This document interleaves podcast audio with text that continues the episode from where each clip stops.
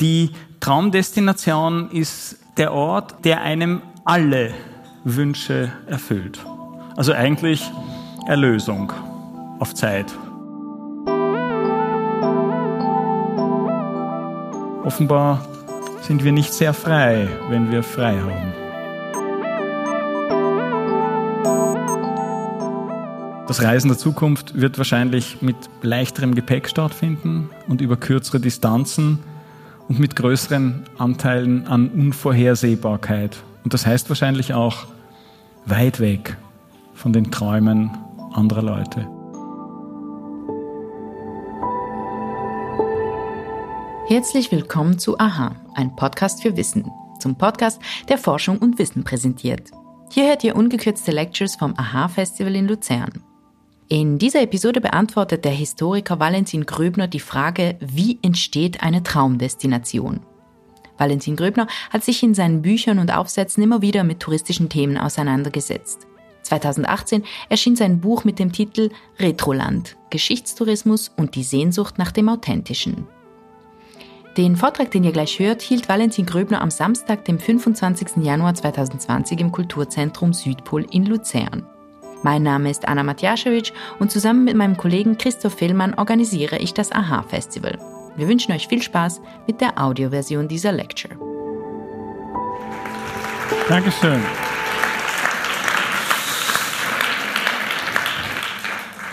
Es, es ist ein tolles Festival, aber es ist auch spät geworden, bei dem vielen, vielen Wissen, was wir jetzt alle angesammelt haben, machen Sie einfach die Augen zu. Sagen Sie sich leise vor, Traumdestination.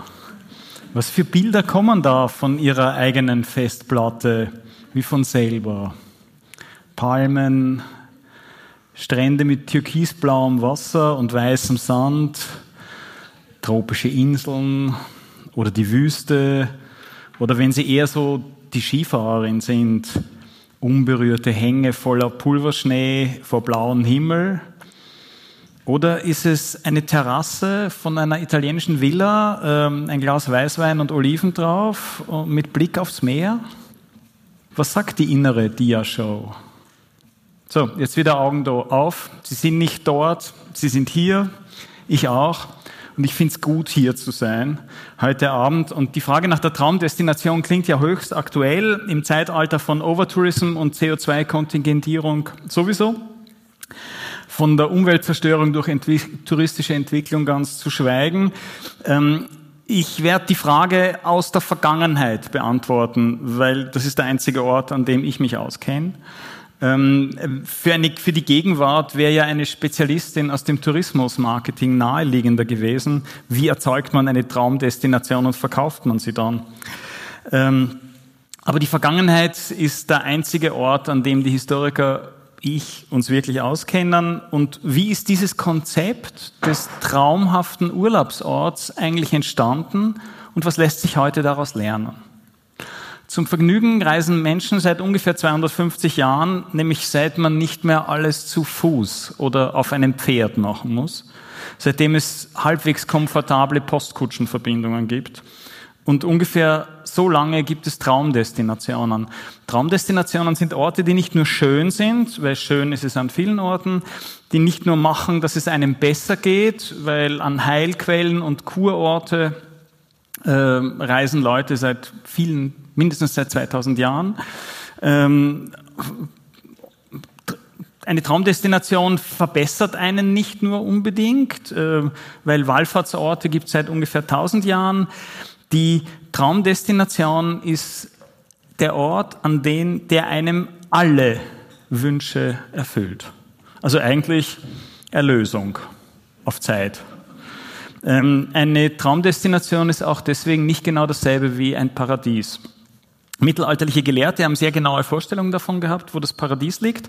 Das war auf allen Weltkarten äh, bis zum 15. Jahrhundert eingezeichnet.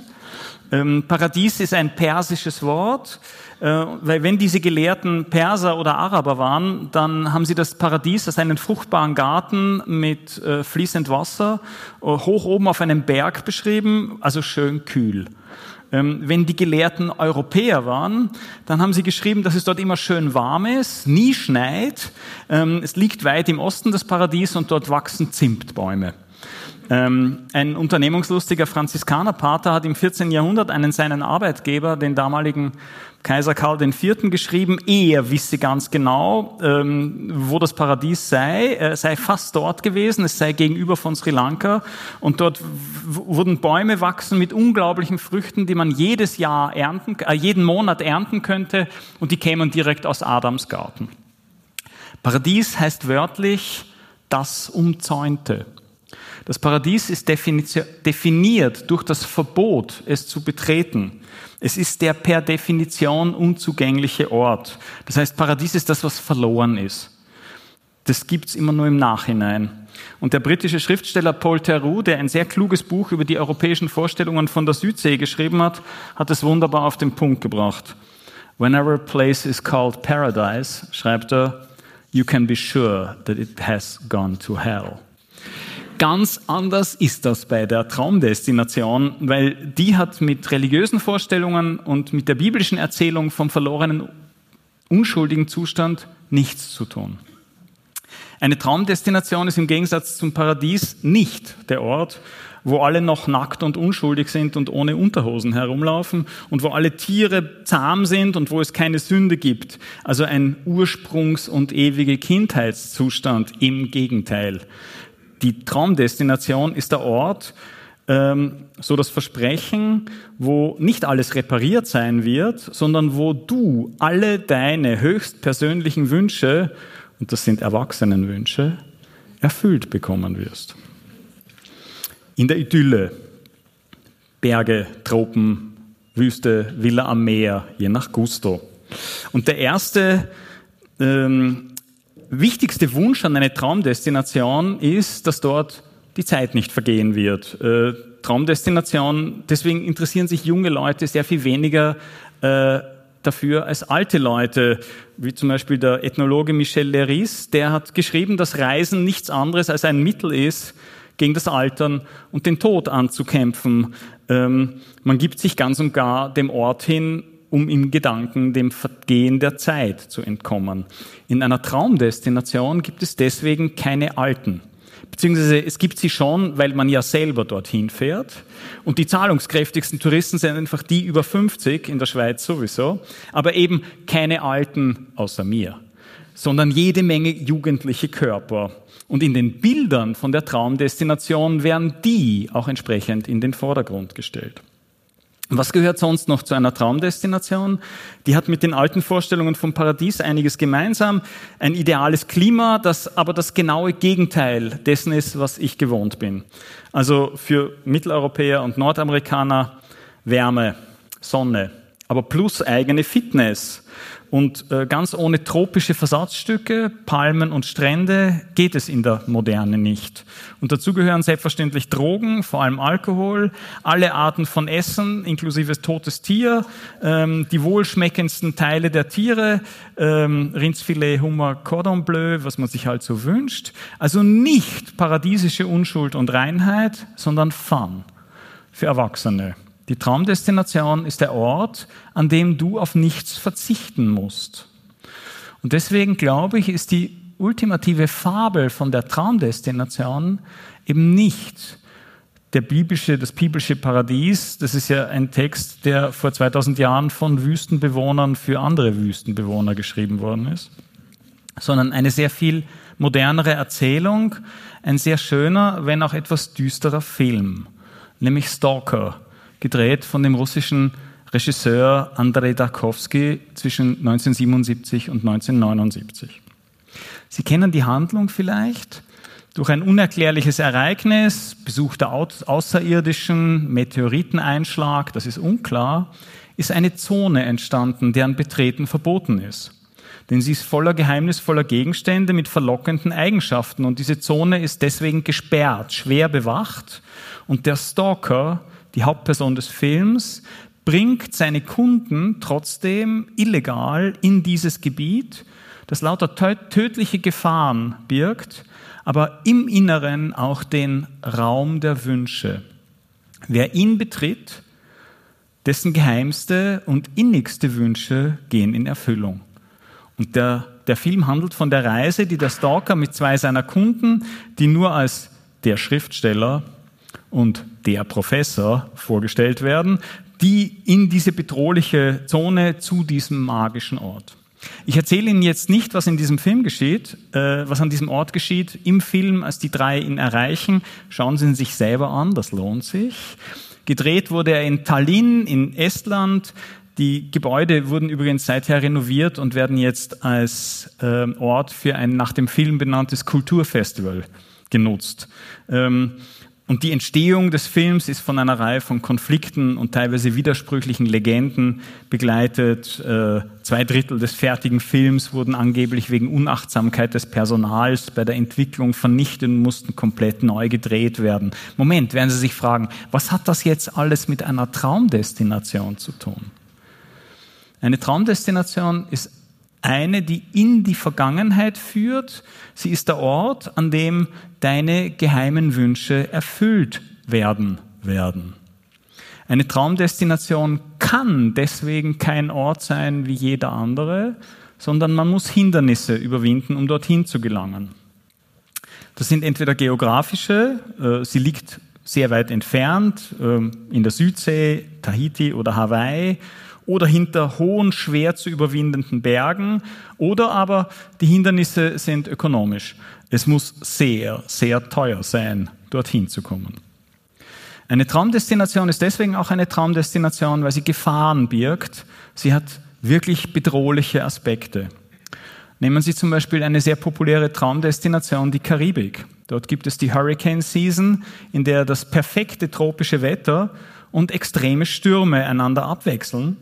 Ein weiterer fester Bestandteil des Bildes von der Karibik sind übrigens bedrohliche, nein, für Weiße bedrohliche Voodoo-Kulte.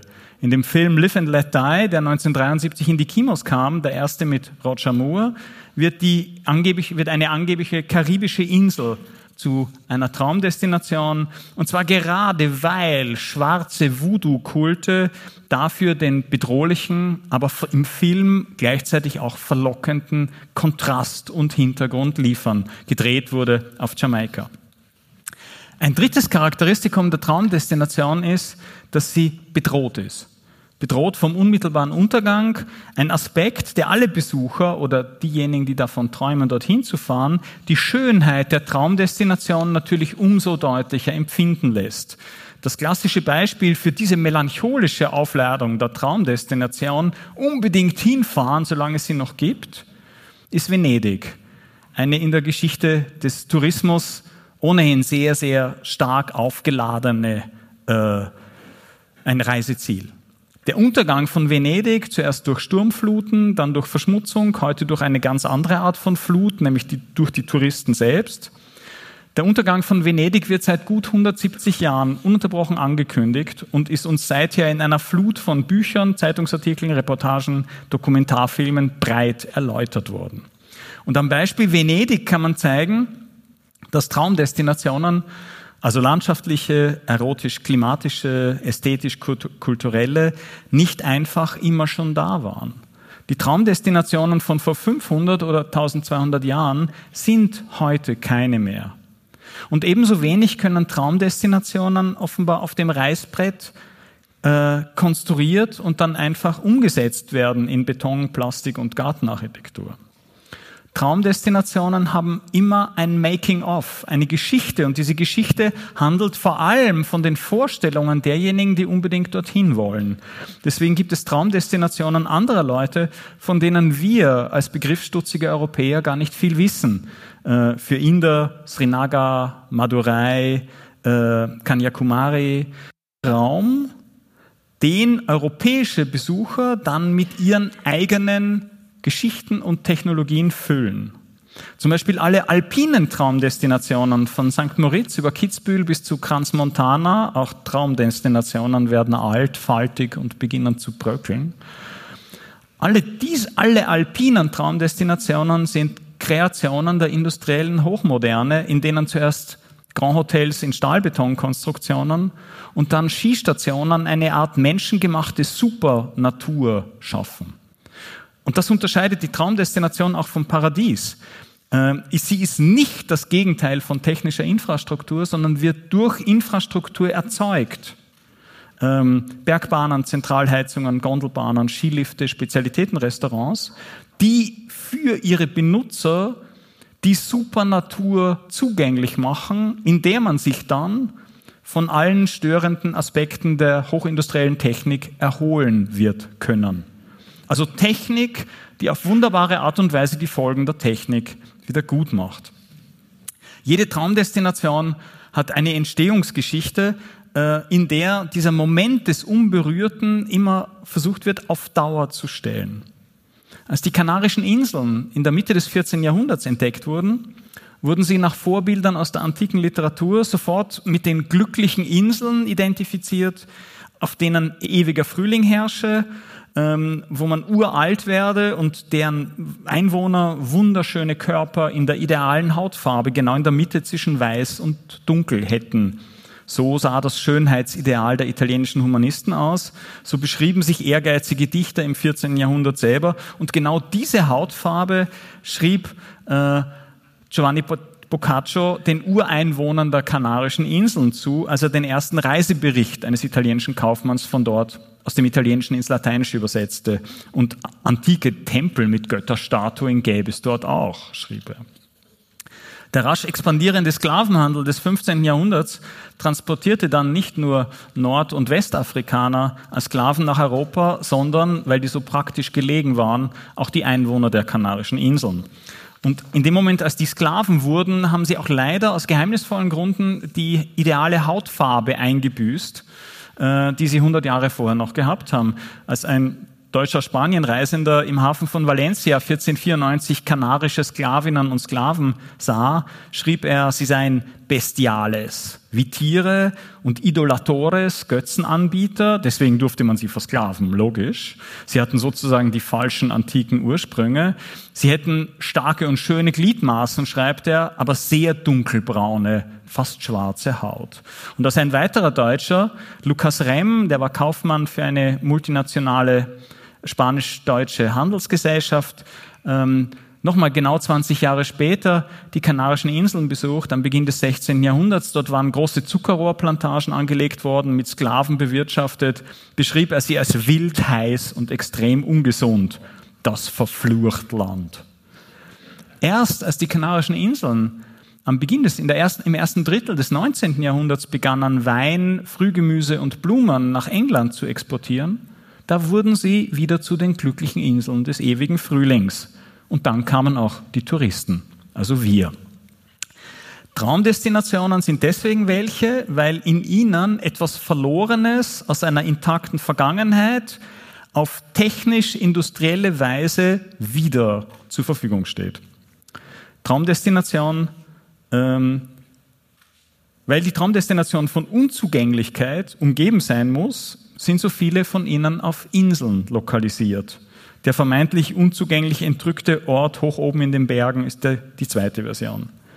Die Traumdestination ist jener magische Ort, an dem die Zeit stehen geblieben ist, wenn ich dorthin fahre, wenn ich, dort, wenn ich es schaffe, dorthin zu kommen, wenn ich die Kontrollen und die Hindernisse überwinde äh, und den hohen Preis bezahlen kann. Wenn ich mir das leisten kann, dann werde ich dort meine eigene Lebenszeit wiederbekommen und auf wunderbare Weise jünger, schlanker, muskulöser, sehr viel besser aussehend und sexuell attraktiv werden, auch wenn ich ein alter, dicker, weißer Mann um die 60 bin, dem die Haare ausfallen. Einfach so, weil ich dort bin.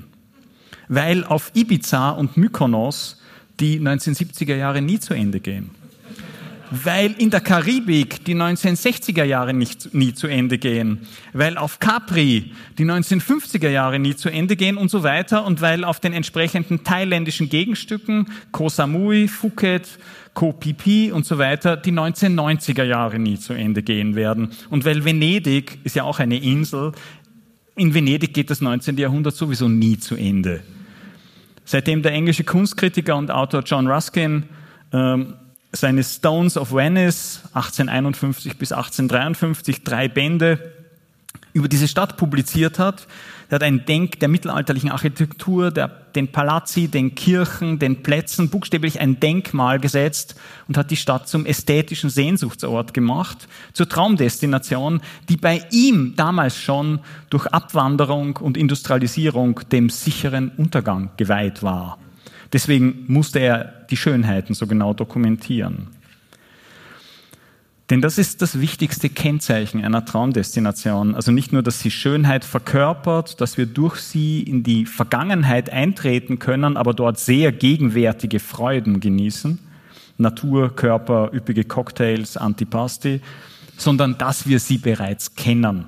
Traumdestinationen sind solche, die durch Medien ihrem Publikum bereits bekannt sind und bloße Alte Ausgaben von Lonely Planet reichen da nicht. Es müssen schon Romane oder noch besser Filme sein mit sehr attraktiven Hauptdarstellerinnen und Hauptdarstellern. Es hat Romane und Filme gebraucht. Viele, viele Romane und viele Filme, die in Europa und Amerika seit mehr als einem Jahrhundert die Vorstellung verankert haben, dass eine richtige Hochzeitsreise eigentlich nach Venedig führen muss damit der Markusplatz und die Rialtobrücke als ordentliche ästhetische Kulisse zur Verfügung stehen für den bildungsbürgerlichen Geschlechtsverkehr. Also okay, man kann auch nach Capri.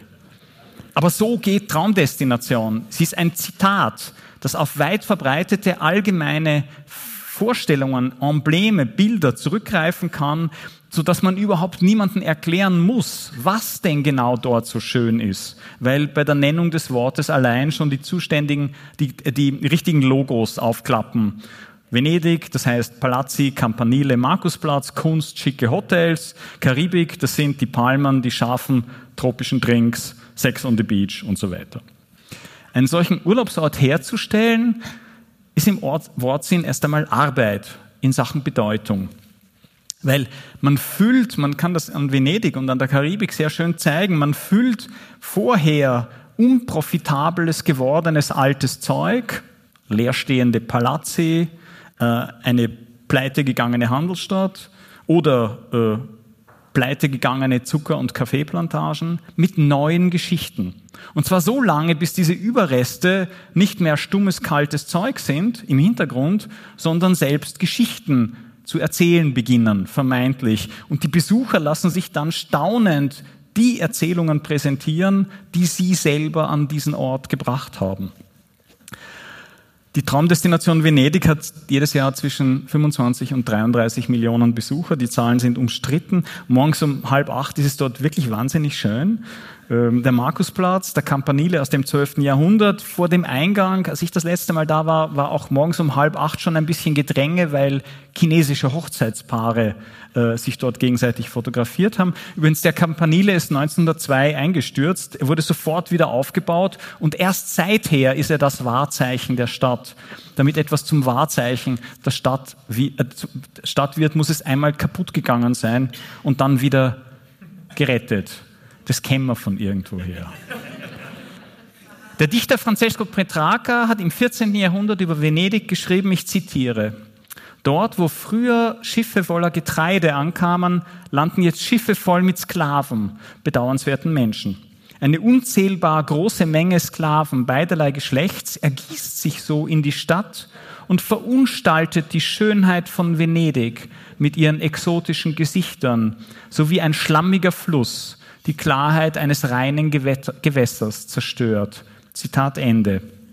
Die, der Ort, an dem Petrarca gestanden hat, heißt heute immer noch genauso. Riva dei Schiavoni, das Ufer der Sklaven, der Verkaufsplatz für die nach Venedig verschifften Sklaven im 14. Jahrhundert. Heute stehen genau dort die großen Luxushotels, die im 19. Jahrhundert für die Touristen neu gebaut worden sind. Das Danieli, das Savoia, das Londra Palace und so weiter. Und dort ist auch die Schiffsanlegestelle, wo die großen Touristengruppen von der Fähre steigen und weiter kommandiert werden in die Innenstadt zum Markusplatz.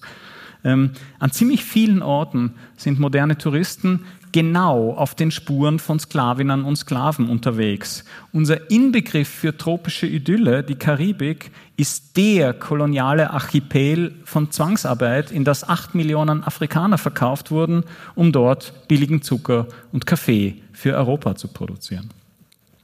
Ich habe 2018 ein Buch über Tourismusgeschichte geschrieben und daraufhin bekam ich eine Anfrage von einer freundlichen Dame von Bordmagazin der Charterfluglinie Condor ob ich etwas über die Hotspots des Geschichtstourismus schreiben könne. Und wenn man ein Buch verkaufen will, ist man davon so geschmeichelt, dass man sagt, ja, natürlich. Also ich habe einen kurzen Text über die Kanarischen Inseln geschrieben, weil die dorthin geflogen sind. Ähm, Im Wesentlichen das, was ich Ihnen vorher erzählt habe. Und dann habe ich den Text losgeschickt. Interessanter Text, schrieb mir die nette Dame vom Bordmagazin zurück. Aber wollen Sie eigentlich, dass ich meinen Job verliere? Die hat natürlich recht. Traumdestinationen dürfen keine Geschichte haben, sonst sind sie plötzlich keine mehr. Und die Passagiere von Pauschalreisen haben, glaube ich, besonders ein gutes Recht vom Sklavenhandel, nichts hören zu, lesen zu müssen. Ähm, und auch nichts von der kolonialen Gewalt, die die Traumdestinationen erst erzeugt hat. Denn diese kolonialen Träume vom weißen Zugriff auf dunkelhäutige, schöne und vor allem sehr viel jüngere Körper sind nach wie vor im Schaufenster jedes Reisebüros zu besichtigen und in den Prospekten von Kuoni, Tui und so weiter ebenfalls. Denn wenn Sie in der Luzerner Innenstadt herumlaufen und in das ähm, Schaufenster eines Reisebüros schauen, dann sind sehr leicht bekleidete Frauen und Jugendliche mit verlockenden exotischen Hautfarben abgebildet, die den Betrachter anlächeln und ihm verheißungsvoll in die Augen schauen. Dort heißt das Versprechen, wirst du alter weißer Mann oder traurige weiße Frau wieder begehrenswert werden. Schließlich heißt die Branche ja auch Fremdenverkehr. Nein, Sie und mich betrifft das natürlich nicht. Wir sind ja richtige Reisende, wir sind keine Touristen. Wir fahren nach Australien in die Wüste oder zum Trekking nach Ligurien oder echte wilde Tiere anschauen in Costa Rica oder im Okawanga-Delta. Unsere Traumdestinationen sind die Locations für den Urlaub als selbstgemachten Film mit uns selber in der Hauptrolle, den wir dann dort ablaufen lassen können. Das Drehbuch haben wir uns nicht ganz selber ausgedacht, sondern haben es als Skript von anderswoher.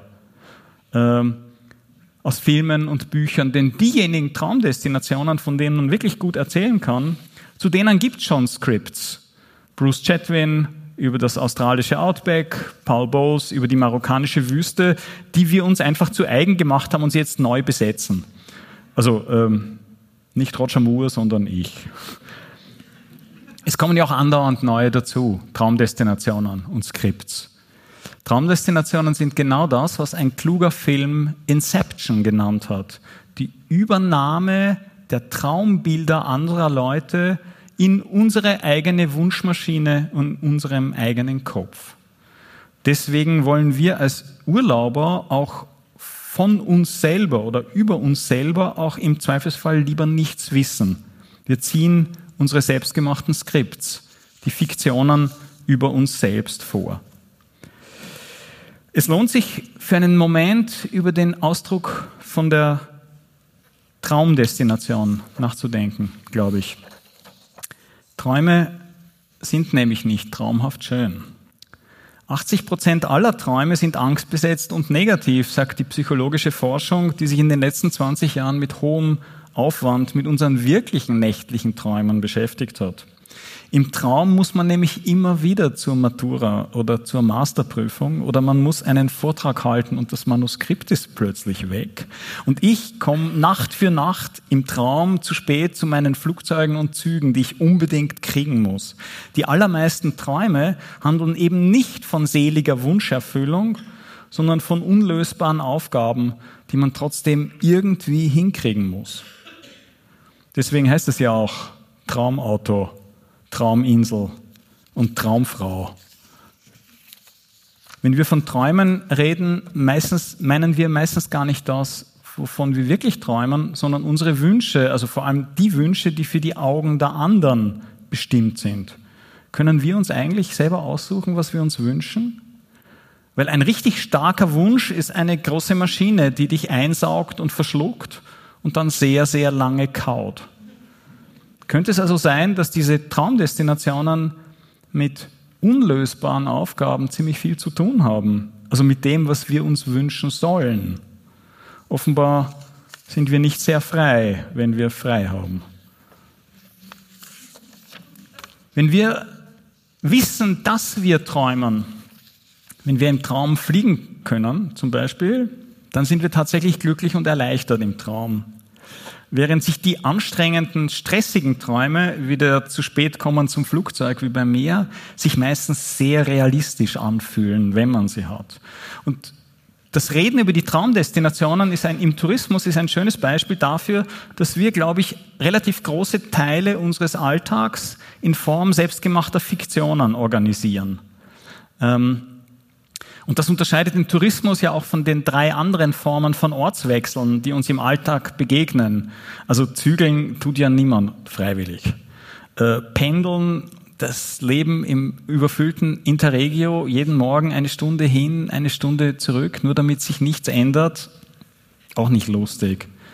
Äh, Flucht, zum Spaß steigt niemand in diese wackeligen Schlauchboote oder luftdichten Lastwagen.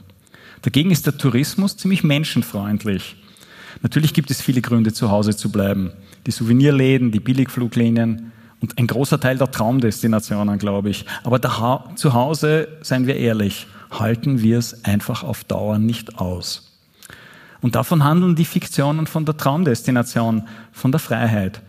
Ähm, einfach ist diese Freiheit aber nicht zu haben. Man braucht die dazugehörige Infrastruktur, sozusagen den Freiheitsbedarf, ähm, was, was man besitzen, was man kaufen muss, um die Freiheit endlich zu realisieren zu können. Ähm, und diesen Markt beackert ja die Autor, genauso wie die Autobranche, äh, seit Jahrzehnten extrem erfolgreich. Urlaub ist trotzdem Freiheit, wenn auch in leicht zwanghafter Form. Ungeplantes Wegfahren war in keiner der großen Sozialutopien vorgesehen. Von Tommaso da Campanellas Sonnenstaat im 17. Jahrhundert ebenso wenig wie im kommunistischen Paradies oder bei Facebook. Das sollte uns im Hinblick auf derzeit gehandelte Verheißungen, utopische Verheißungen auch ein bisschen nachdenklich machen. Wegfahren ist eine Zumutung, aber eine der wenigen Chancen auf das Unvorhergesehene, die wir haben. Wenn der Fluglotsenstreik oder die Aschewolke dem Flugverkehr den Stecker gezogen haben, wenn der Zugführer oder der Buschauffeur seine Passagiere am Arsch der Welt ausgeladen hat, wenn man sich im Flucht vor dem Stau endgültig in den Nebenstraßen verfahren hat, dann erscheint die Chance auf Neues. Es ist erst die Störung, glaube ich, die den wirklichen Freiraum erzeugt. Man muss sie nur nutzen. Und Freiheit würde dann wahrscheinlich heißen, den eigenen Wünschen zu entkommen und im Abseits zu landen, dem einzigen Ort, an dem wirklich was Neues passiert. Ähm, und das Reisen der Zukunft wird wahrscheinlich mit leichterem Gepäck stattfinden und über kürzere Distanzen und mit größeren Anteilen an Unvorhersehbarkeit. Und das heißt wahrscheinlich auch weit weg von den Träumen anderer Leute. Dankeschön.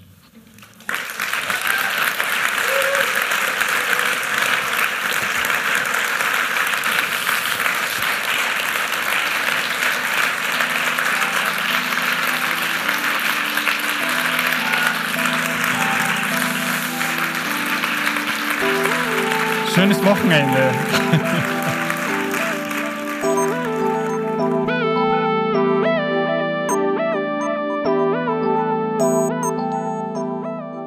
Das war Valentin Gröbner zur Frage, wie entsteht eine Traumdestination? Wenn du mehr Vorträge vom AHA-Festival hören willst, abonniere diesen Podcast und folge uns auf Instagram unter AHA-Festival. Und wenn auch du Fragen an die Welt hast, die du gerne von Expertinnen und Experten beantwortet hättest, schick sie uns über unsere Website aha-festival.ch. Die besten Fragen werden an unserem Festival und in diesem Podcast beantwortet. Aha, ein Podcast für Wissen ist eine Zusammenarbeit von Christoph Fellmann und Anna Matjaschewitsch. Mitproduziert und komponiert hat Nikola Misic.